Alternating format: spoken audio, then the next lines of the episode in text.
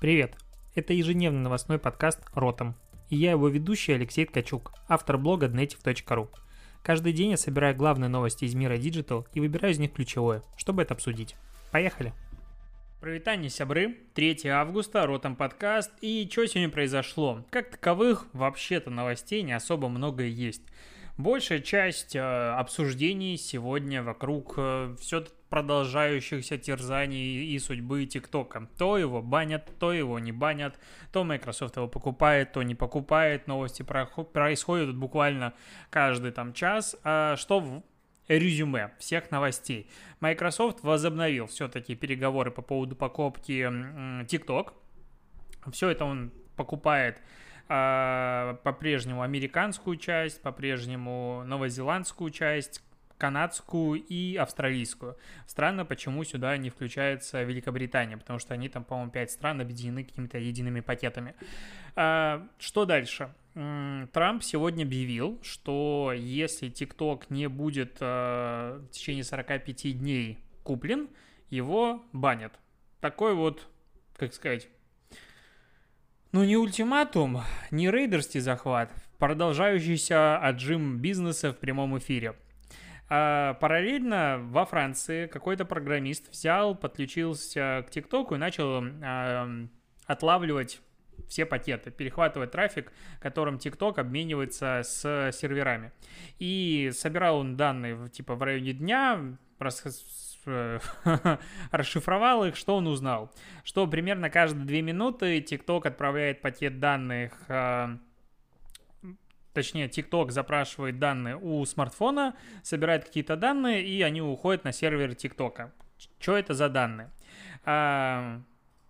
Операционная система, модель смартфона, бренд, какие языки установлены, точка доступа Wi-Fi, прочие данные в стиле локации, часового пояса, где находишься человек и как бы вот такие вещи ничего уникального, потому что такими же данными обменивается абсолютно любая социальная сеть.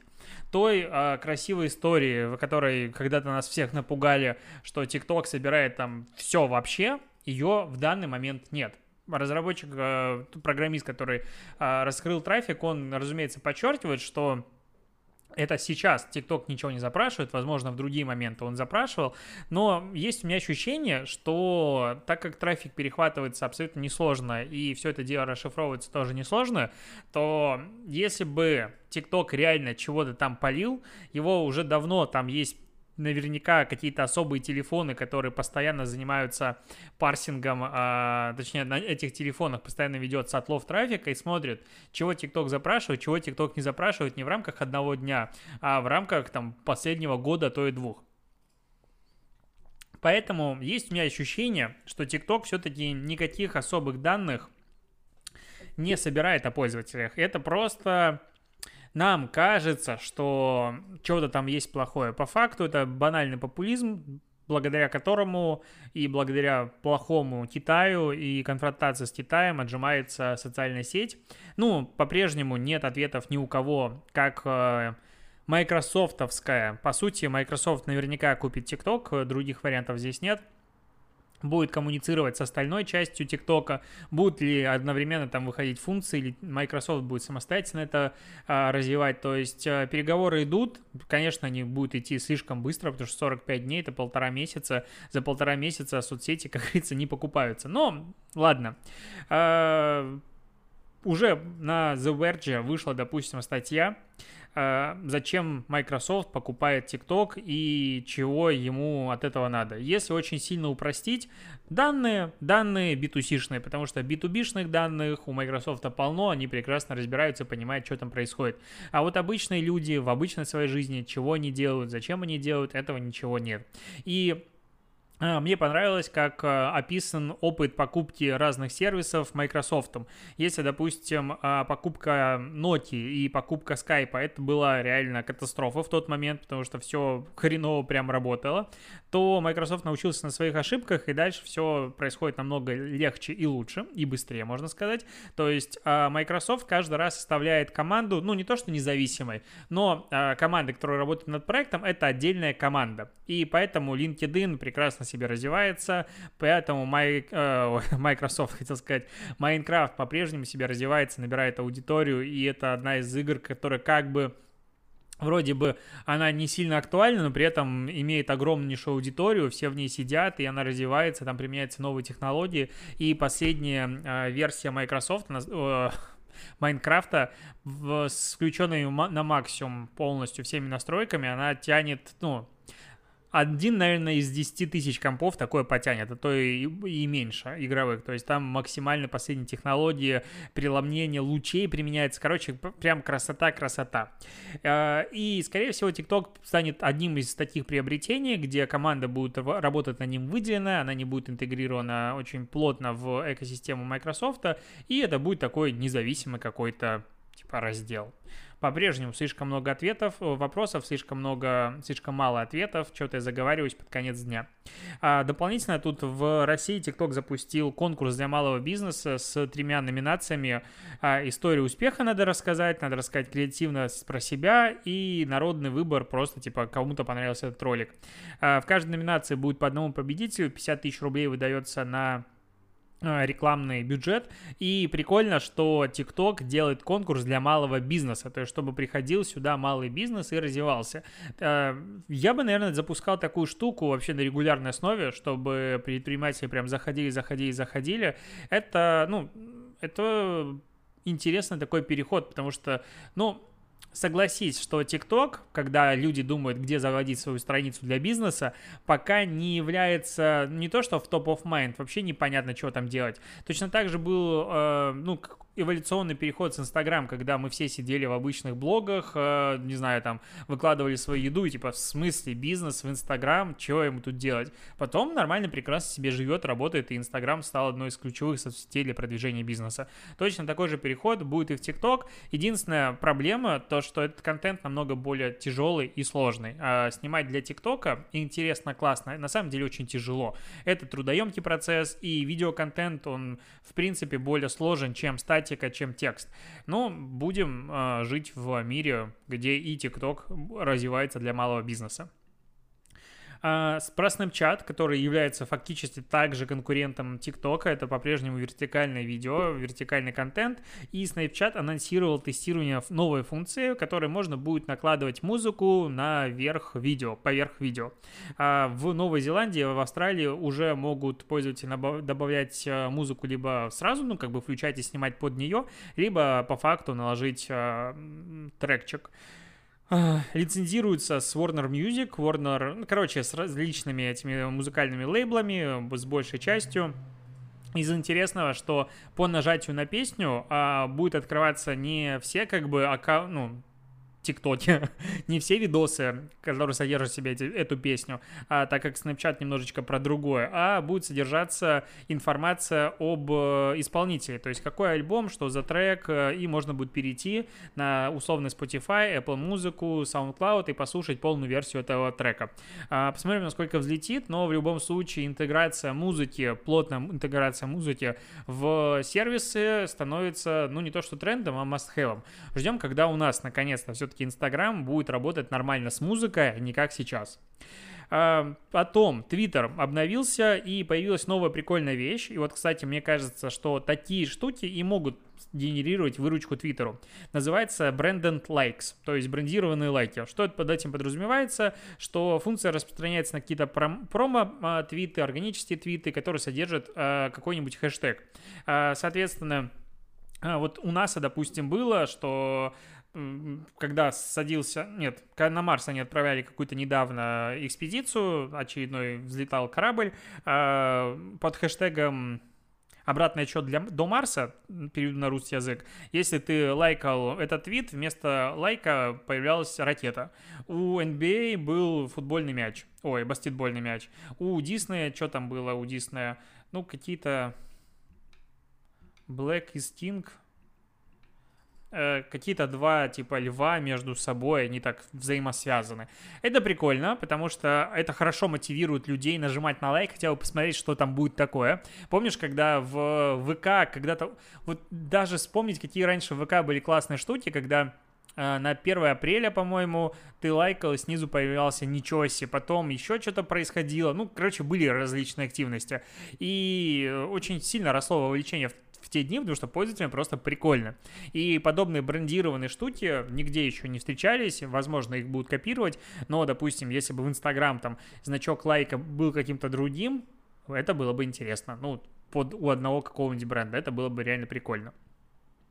А, потом премьер, это который ТНТ-шный проект э, типа Netflix, купил э, права на Простоквашино, Винни-Пуха, Маугли и вообще на 1145 фильмов Союз мультфильма. Это 46% всей библиотеки.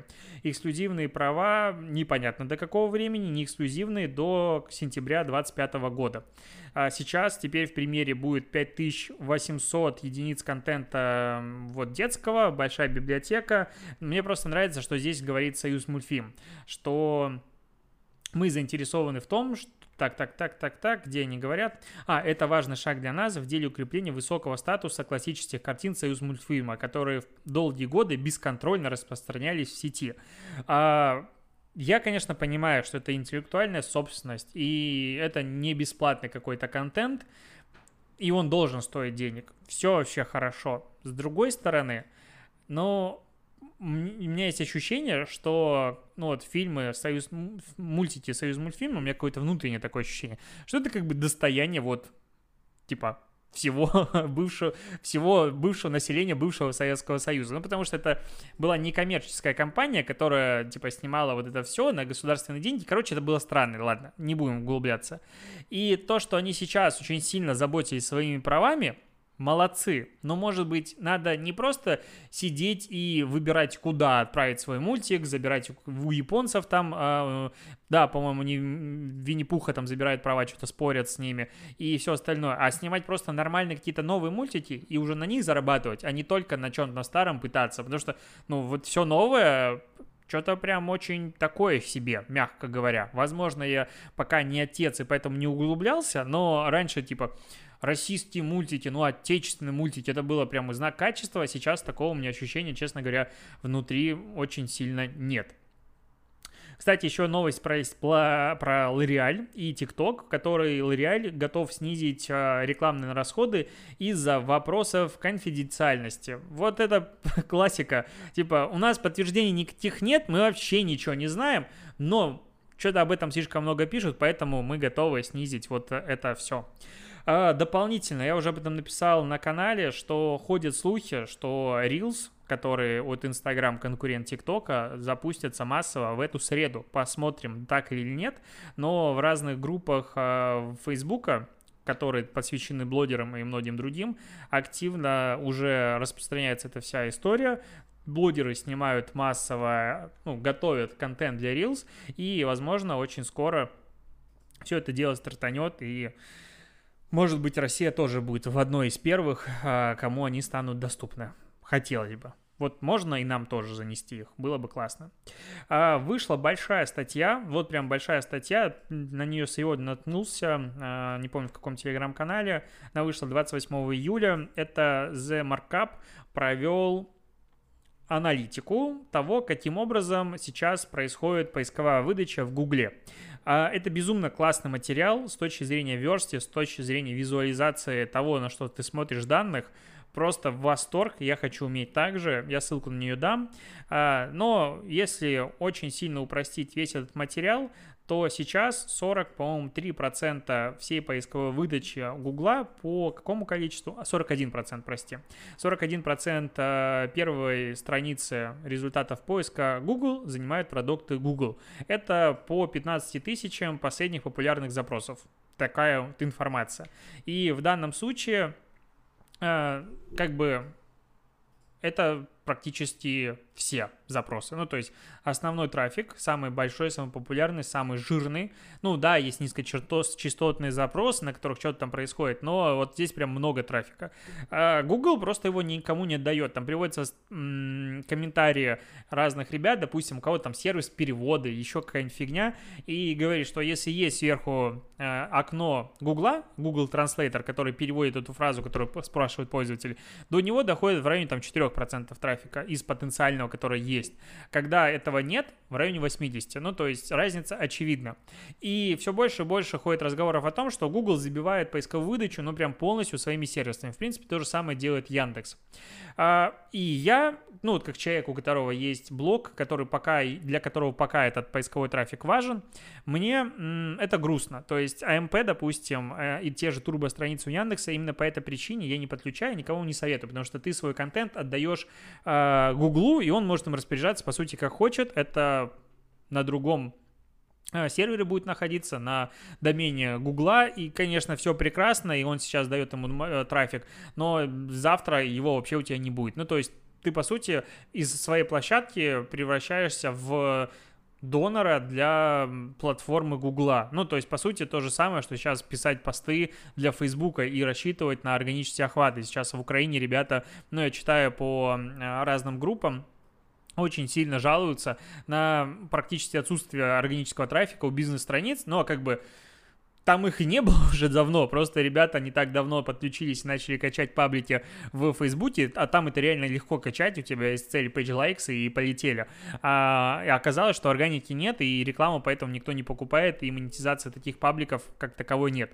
У Гугла ситуация странная, то есть с одной стороны надо понимать, что для большей части, ну, огромного подавляющего количества людей, Google, э, по сути, поисковая страница Гугла это синоним интернета. И вот если подумать, то фактически так, то есть все начинается с Гугла. Ты пошел, поискал и пошел дальше. То есть есть интернет, в котором есть сайты, а интернет это Google. С другой стороны, надо понимать, что это просто сайт для поиска других э, сайтов.